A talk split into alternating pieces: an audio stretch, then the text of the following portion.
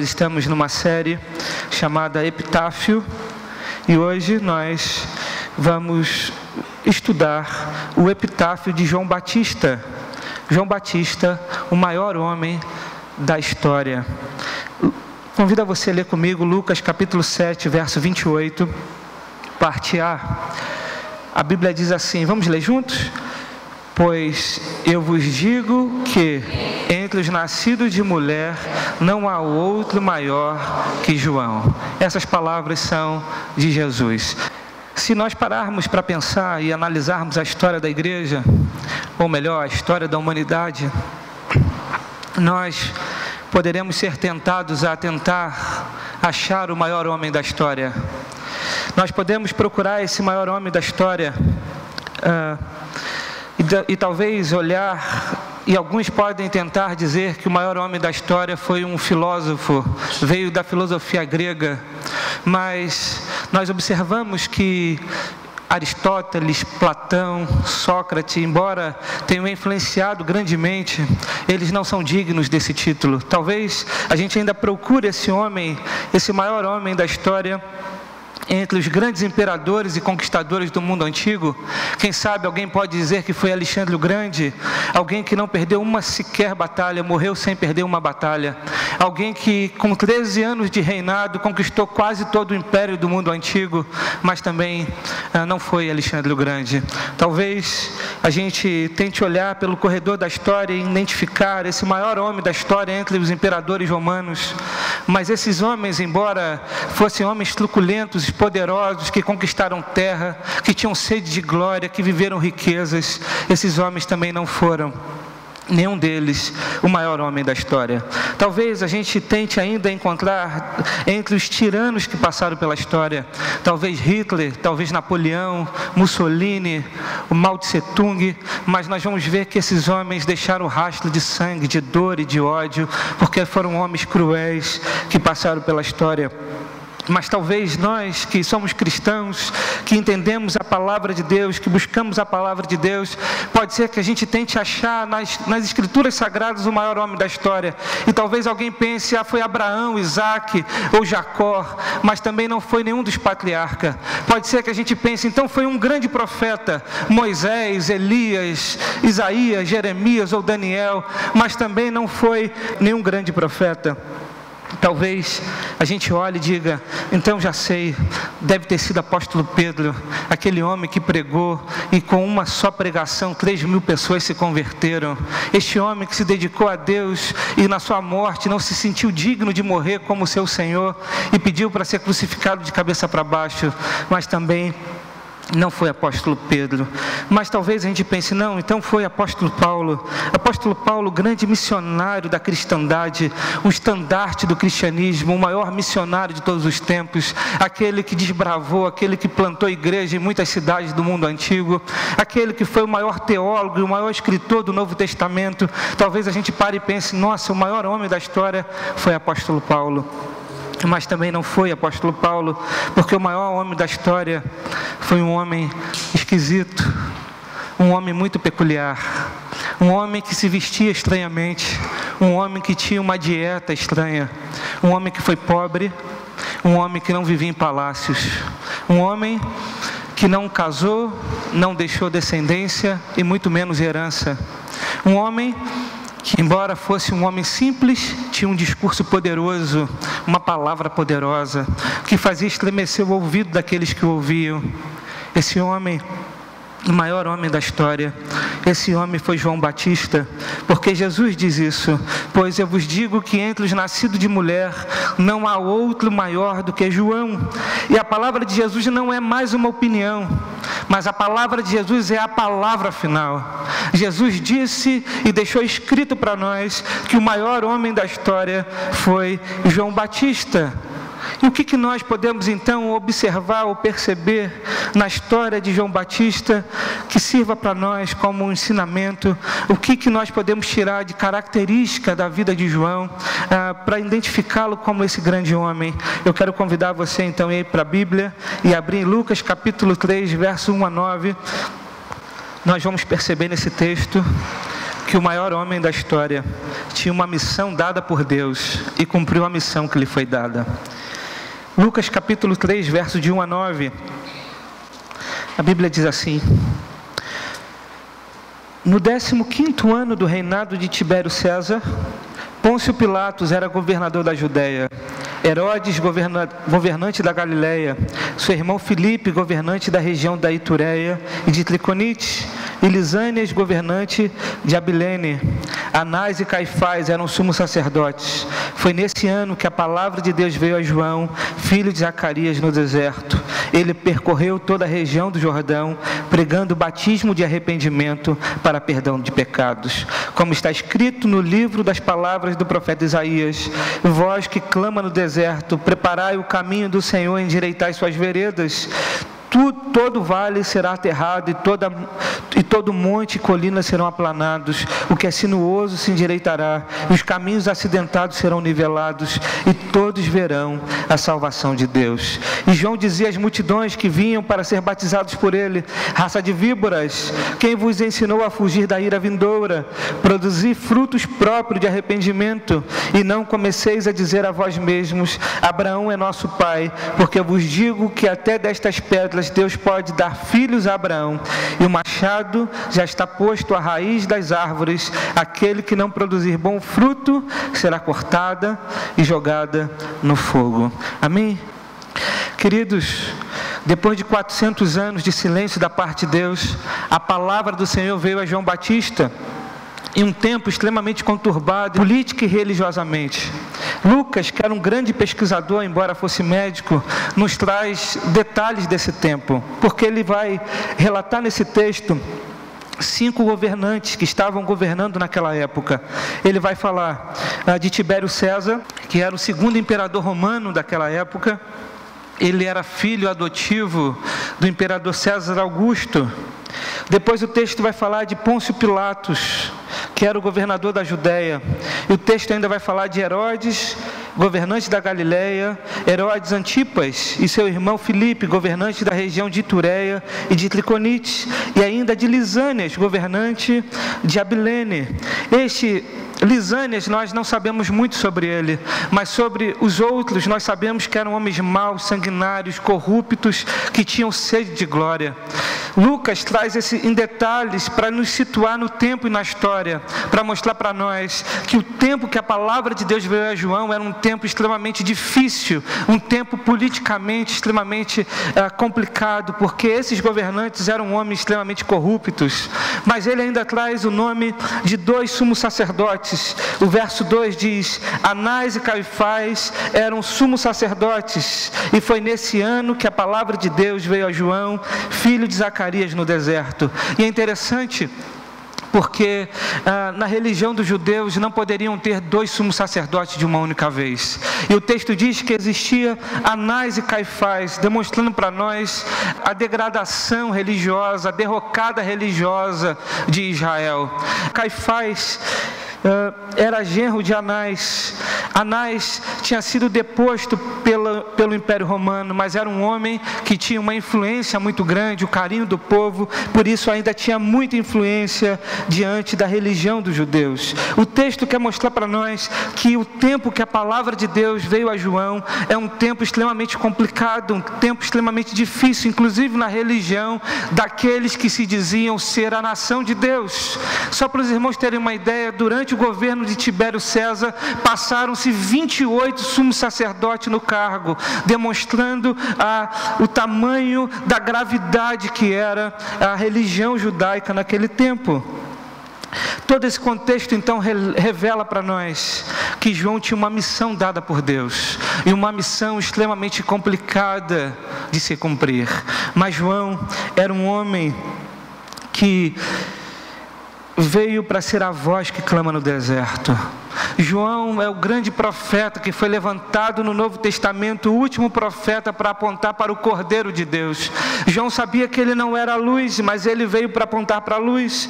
João era um homem que tinha uma missão, uma missão extremamente difícil e dura, porque a palavra de João, a mensagem de João, não era palatável para os seus ouvintes, porque a mensagem que ele pregava era: arrependei-vos e dei fruto de arrependimento.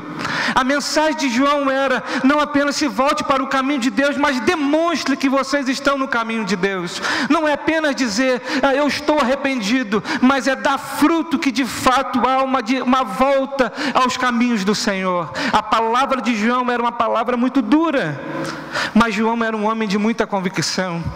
Ele, como diz o próprio Jesus, não era um caniço agitado pelo vento. Ele era um homem que não se deixava levar pelas influências do mundo, que não tinha medo dos poderosos, que não tinha medo da multidão. Era um homem que era que tinha uma mensagem, uma convicção e ele foi até o fim nessa mensagem. João era um homem que tinha uma missão. E a missão de João era preparar o caminho para o Senhor. Por isso ele não retrocedeu, por isso ele foi adiante, por isso ele era de fato um homem de grande convicção. Me faz lembrar João Calvino, quando o reformador de Genebra é convocado novamente para voltar à cidade de Genebra, ele, quando chega naquela cidade, Calvino era um homem de muita convicção na mensagem. E naquele tempo havia muitos libertinos que viviam, ah, diziam que eram cristãos, faziam parte da igreja, mas viviam uma vida totalmente imoral e libertina, viviam uma vida sem qualquer compromisso com Deus, com a palavra e com a igreja. Mas quando era o dia do culto, da ceia, eles estavam na igreja e queriam participar da ceia. Certa vez, Calvino se envolveu nessa, nessa disputa contra esses homens e disse: Vocês não vão mais ceiar aqui na igreja. Esses homens então foram excomungados da igreja, mas por conta de uma decisão política, esses homens foram dado a eles o direito de voltar à igreja de cear. E esses libertinos então entraram na igreja, se colocaram diante da mesa da ceia. João Calvino desceu do púlpito, se colocou entre a mesa da ceia e esses homens e disse: Aqui vocês não ceiam, aqui vocês não colocarão a mão naquilo que é de Deus. E João Calvino disse: Vocês podem esmagar estas mãos, pode cortar fora estes braços, pode tirar a minha vida, meu sangue é de vocês, podem derramá-lo, mas jamais me forçarão a dar as coisas sagradas ao profano e desonrar a mesa de Deus. O discurso de Calvino era um discurso tão impactante que esses libertinos se retiraram-se, porque não estava à altura das convicções tão inabaláveis, não estava altura da convicção de um homem que foi chamado por Deus para pregar o Evangelho.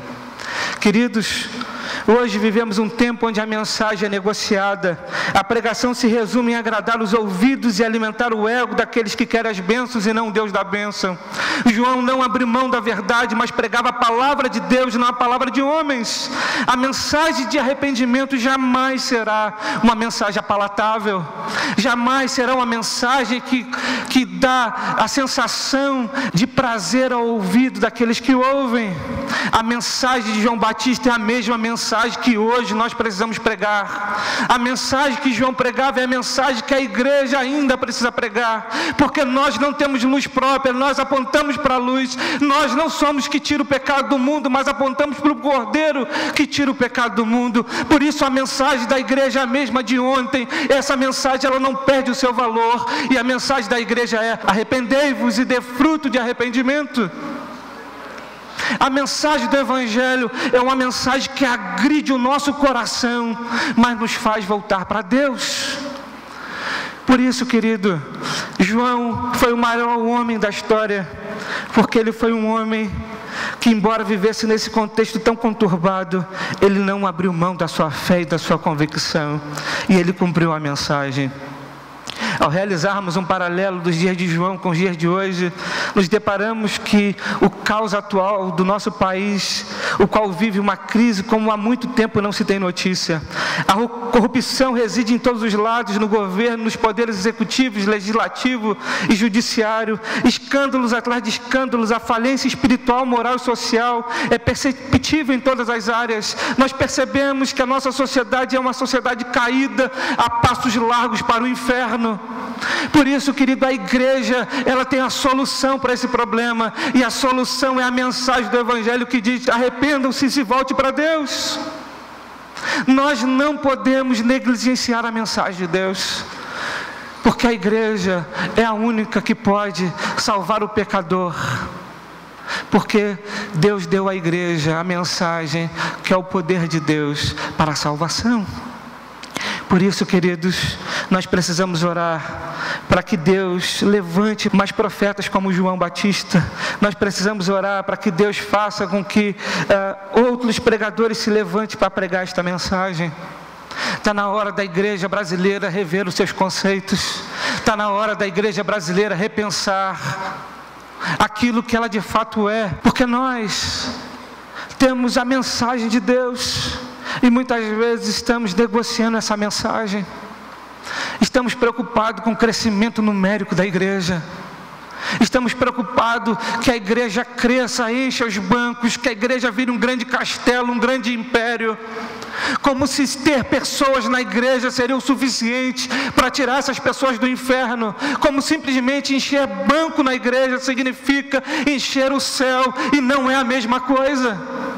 Por isso não adianta ter uma mensagem que seja ah, prazerosa aos ouvidos, se essa mensagem apenas faz com que a pessoa esteja na igreja, mas não esteja no céu e reconciliado com Deus.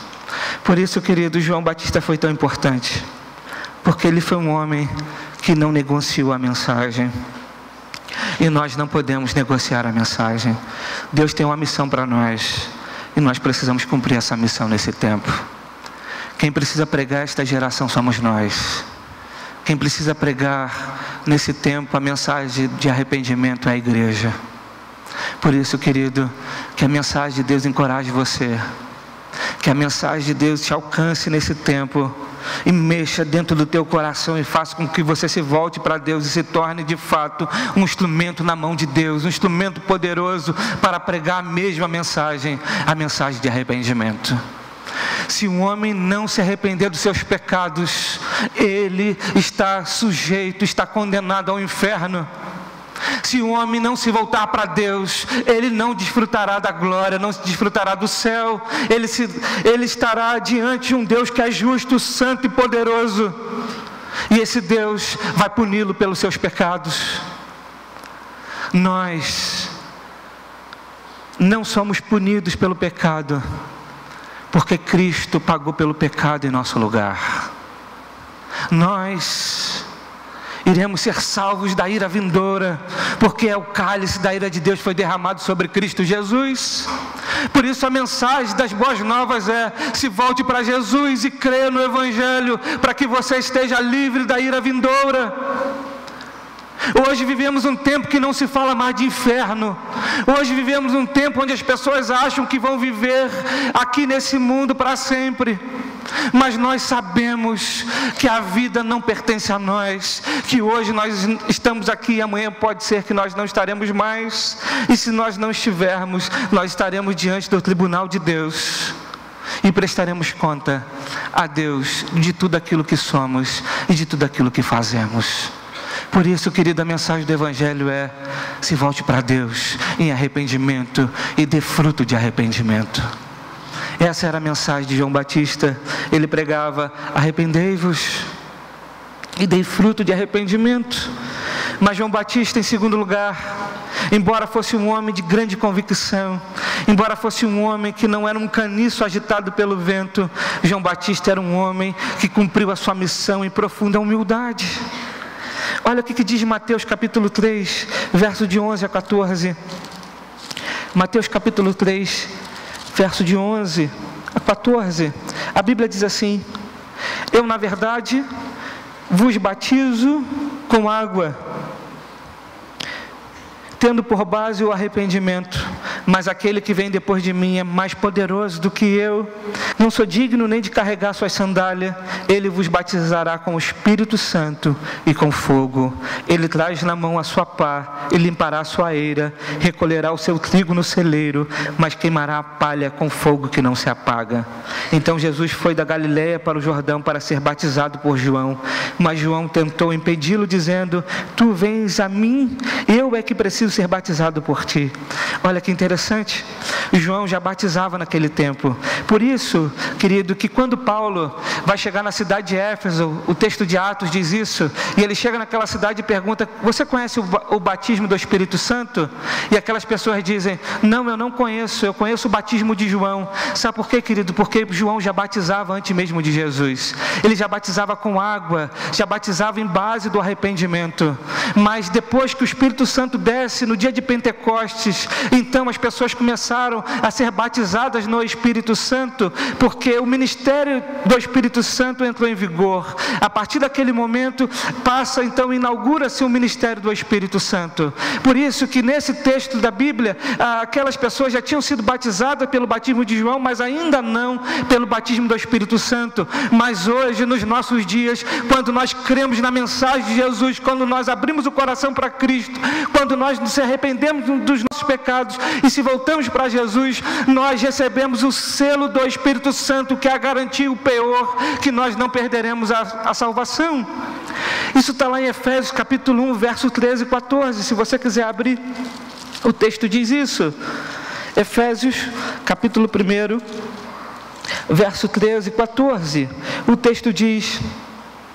Nele também vós, tendo ouvido a palavra da verdade, o evangelho da vossa salvação, e nele também crido, fostes selados com o Espírito Santo da promessa, que é a garantia de nossa herança para a redenção da propriedade de Deus, para o louvor da sua glória.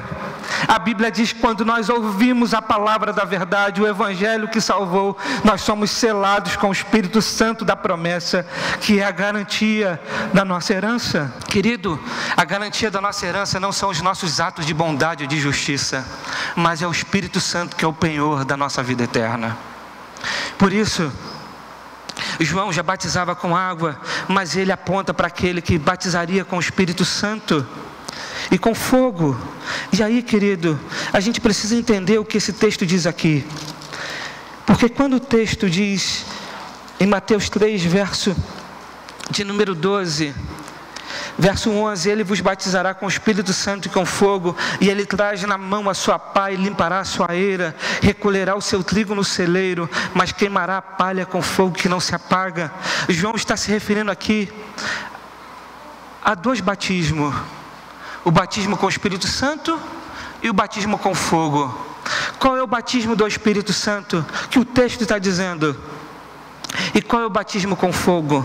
Presta atenção. O batismo do Espírito Santo é o batismo que nos dá salvação. Mas o batismo do fogo é o batismo que nos dá a perdição.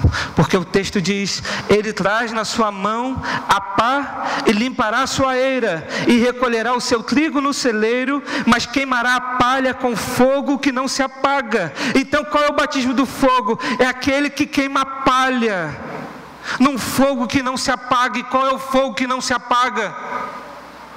É o inferno. Por isso, aqueles que são batizados com o Espírito Santo não serão batizados com fogo, porque o batismo do fogo é o batismo da perdição.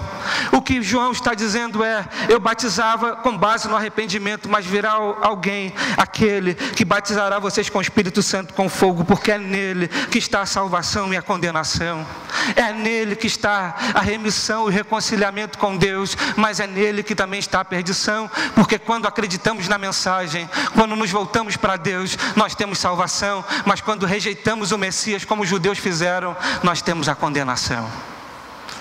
João então apontava por aquele, para aquele que era maior do que ele. João entendia que ele não era o protagonista da história, mas ele era aquele que era o coadjuvante que apontava para o protagonista. João era aquele que sabia que não tirava o pecado das pessoas, mas apontava para o Cordeiro de Deus que tira o pecado do mundo. João era um homem que tinha uma personalidade muito forte, tinha uma eloquência poderosa, de forma que todos estavam sendo impactados pelo poder de sua mensagem. A multidão seguia, mas mesmo assim ele manteve o coração humilde. Ele sabia que sua missão era preparar o caminho e que a glória não era dele, mas daquele de quem não era digno de desamarrar as sandálias. Ele não era a luz, apenas a sua testemunha. Ele reconheceu o batismo de Jesus era mais poderoso do que o seu e que na verdade ele quem precisava ser batizado pelo Senhor. Sabia que Jesus estava acima dele e que era necessário que ele diminuísse para que Jesus crescesse. Sua alegria era saber que ele não era o noivo, mas como amigo do noivo, também era a noiva. Sabia também que sua mensagem não era a respeito dele, mas de Jesus. Ele não era o Cristo, mas pregava sobre ele. A missão da igreja não é ser, não é ter a glória para si, mas a missão da igreja, assim como era a missão de João, é apontar para aquele que tem toda a glória, e toda a glória pertence a Jesus. A igreja aponta para Jesus. João sabia que ele era apenas um coadjuvante. E aí, querido, a gente vai ver que infelizmente, olha o que, que diz Hernandes Dias Lopes. Hoje há muitos pregadores arrogantes que pensam que a mensagem é poderosa por causa da sua eloquência, que gostam das luzes do palco, são ciumentos, que se deliciam com os holofotes e se embriagam com o glamour do sucesso. Pensam que são bons e têm dificuldade de ouvir o pior. Vivemos hoje a infelicidade da tietagem no meio evangélico. Pregadores e cantores que agem como verdadeiros poços de vaidade, arrotando uma presunção soberba, atraindo para si a glória que só pertence a Deus. É preciso preciso gritar aos cantos da terra: Deus não divide a sua glória com ninguém. Como precisamos, queridos, de mais servos como João Batista, de homens que entendem que o reino de Deus é maior, que o reino de Deus é maior do que Ele mesmo, porque no reino de Deus, querido, o maior é aquele que serve. Assim como o Senhor declarou, pois o próprio Filho do Homem não veio para ser servido, mas para servir e para dar vida em resgate a muitos. Vivemos um tempo em que nós queremos ser servidos, onde Deus é agora o nosso servo. A gente pede e Deus precisa dar. A gente pede e Deus precisa fazer. Porque se Ele não fizer, a gente dá as costas para Ele, porque a gente precisa que Deus faça para que a gente creia que Ele é Deus. Hoje vivemos um tempo onde o Evangelho tirou Deus do altar e botou um homem sentado. É Deus que serve o homem. E nós estamos tão mimados e não acostumados com o verdadeiro Evangelho, porque nós somos assim. Deus não responde o que a gente quer, a gente questiona. Será que Deus existe? Por que, que Ele não agiu? Será que Deus existe? Será que Ele não vê o meu sofrimento? Como se Deus fosse coadjuvante da nossa própria história, como se nós fôssemos o, ator principal da história, e Deus precisa fazer com que a, nossa, que a nossa história, a nossa vida seja boa o tempo inteiro. João entendeu que era o contrário. João entendeu que ele não era protagonista, mas era aquele que veio para servir, aquele que veio para apontar o caminho, aquele que não quis glória para si, porque entendia que toda a glória era de Jesus. O caminho da igreja, querido, é um caminho de serviço. Quando nós nos arrependemos e voltamos para Deus, o objetivo de Deus é fazer de nós pessoas semelhantes ao seu filho Jesus. Jesus não veio para ser servido, ele veio para servir.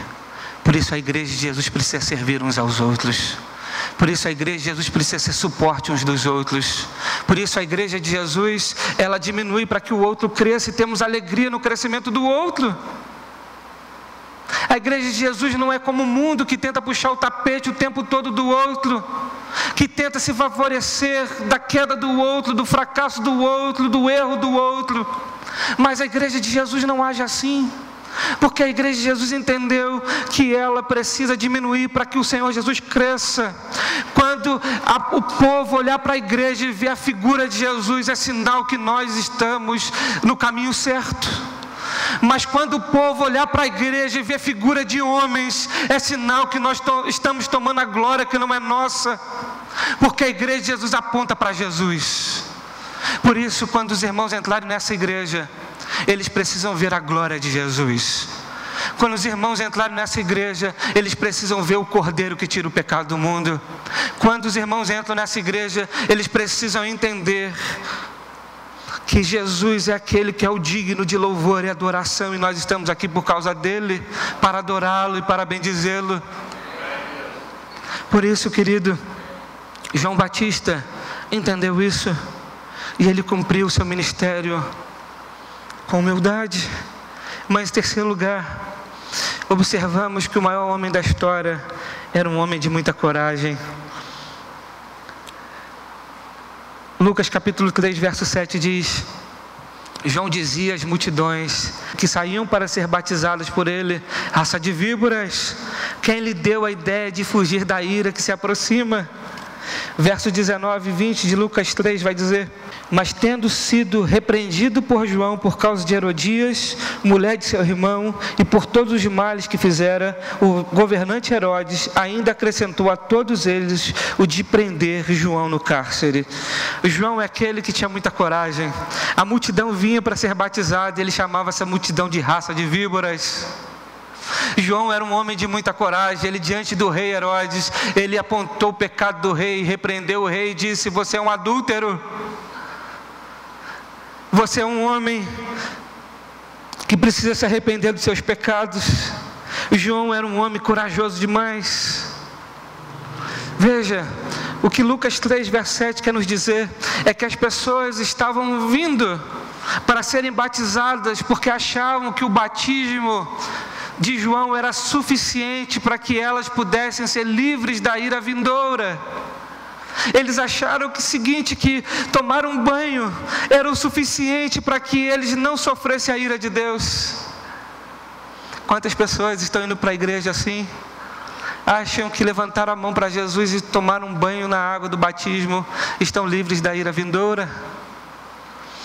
Por isso que João pregava e dizia: raça de víboras, vocês estão vindo. Não porque entenderam a mensagem, não porque querem se voltar para Deus, mas porque vocês estão, medo, estão com medo da ira de Deus. João apontava o pecado porque ele tinha coragem de pregar essa mensagem. E certamente, se João Batista estivesse pregando nos púlpitos das igrejas de hoje, ele seria expulso das igrejas as igrejas não iam gostar de ouvir João, porque a mensagem de João era uma mensagem dura demais. Mas ele, quando confrontou o povo, ele temia a Deus e não os homens, não usava dois pesos e duas medidas, confrontava o povo e também o rei, e foi por isso que ele foi preso. João morreu porque não conseguiu se calar diante da perversidade e imoralidade de Herodes. A vida devassa do monarca não poderia passar despercebida ao profeta de Deus. Além de todas as coisas mais que Herodes praticava, estava tendo um caso com a mulher de seu irmão e João teve a coragem de repreendê-lo. Em Marcos capítulo 6, verso 21 e 29, vai nos dizer que no dia de seu aniversário, Herodes fez uma promessa inconsequente. Por ter se agradado com a, a, dança da filha de Herodias, prometeu dar a ela tudo o que quisesse, até a metade do reino, se fosse preciso. A jovem, porém, atendendo o pedido de sua mãe Herodias, pediu a cabeça de João Batista. O maior homem da história não casou, não teve filhos, nem riquezas. A voz que clama no deserto passou os últimos dias de sua vida numa cadeia, sofrendo a tortura de uma prisão. Morreu decapitado e sozinho, amando de um rei cínico, corrupto, imoral, maldito, alcoólatra, ladrão e sanguinário, a pedido de uma mulher devassa e adúltera, cortaram sua cabeça, sepultaram seu corpo, mas não enterraram seu nome. Mesmo morto, a sua mensagem ainda fala aos nossos corações. Mais uma vez, vemos, queridos, que para aqueles que estão em Cristo Jesus, a morte não é o fim, mas é o começo. Por isso João tinha tanta coragem, porque ele sabia que nem a morte poderia vencê-lo. Porque o seu Senhor, aquele que ele apontava, aquele que é o cordeiro que tira o pecado do mundo, iria vencer a morte E João sabia que a morte não poderia retê-lo. E assim nós sabemos, querido, que a morte ela não retém a igreja, os irmãos, porque quando nós morremos com Cristo, nós estamos voltando para casa, a nossa verdadeira casa. Nesse mundo nós somos peregrinos, nesse mundo nós estamos literalmente de passagem. Nesse mundo nós não somos protagonistas de nossa própria história, mas precisamos entender que nós pertencemos a uma história muito maior. Somos apenas coadjuvantes de uma única história, a história de Jesus. Que nós possamos pensar isso hoje. O que, que você tem feito da tua vida? O que, que você tem planejado? Quais são os seus sonhos? Como você tem vivido? Será que você hoje já entendeu de fato o Evangelho? Já entendeu de fato que o Evangelho é uma mensagem que é uma boa notícia. E a gente tem visto isso aqui na igreja. O Evangelho, querido, não é mais uma religião. O Evangelho é uma boa notícia. A notícia de que Jesus veio ao mundo e venceu a batalha por nós. No tempo das guerras, quando uma batalha era vencida, o povo que vencia a batalha mandava os arautos contar a história e dizer: Nós vencemos a batalha. Se alegre, façam festa, porque nós vencemos a batalha. O Evangelho é a notícia que Jesus Cristo veio ao mundo por amor da sua igreja. Ele morreu na cruz e ressuscitou e venceu a batalha. E ele venceu a batalha por nós. E o que nós precisamos fazer então, para ter salvação em Cristo Jesus, é se arrepender dos nossos pecados e crer em Jesus Cristo como Senhor e Salvador de nossas vidas. É isso que nós precisamos fazer. Arrependa-se e se volte para Jesus. E vire e se torne um instrumento de Deus para pregar esta mesma mensagem nesse tempo, nessa geração, porque nós precisamos gritar aos quatro cantos da terra que Jesus Cristo vive, que Ele reina para todo sempre e Ele é o único meio que nós temos de sermos salvos e reconciliados com Deus. Essa é a missão da igreja, é dar a glória àquele que tem toda a glória. Que Deus nos abençoe. Paz e graça a todos em nome de Jesus.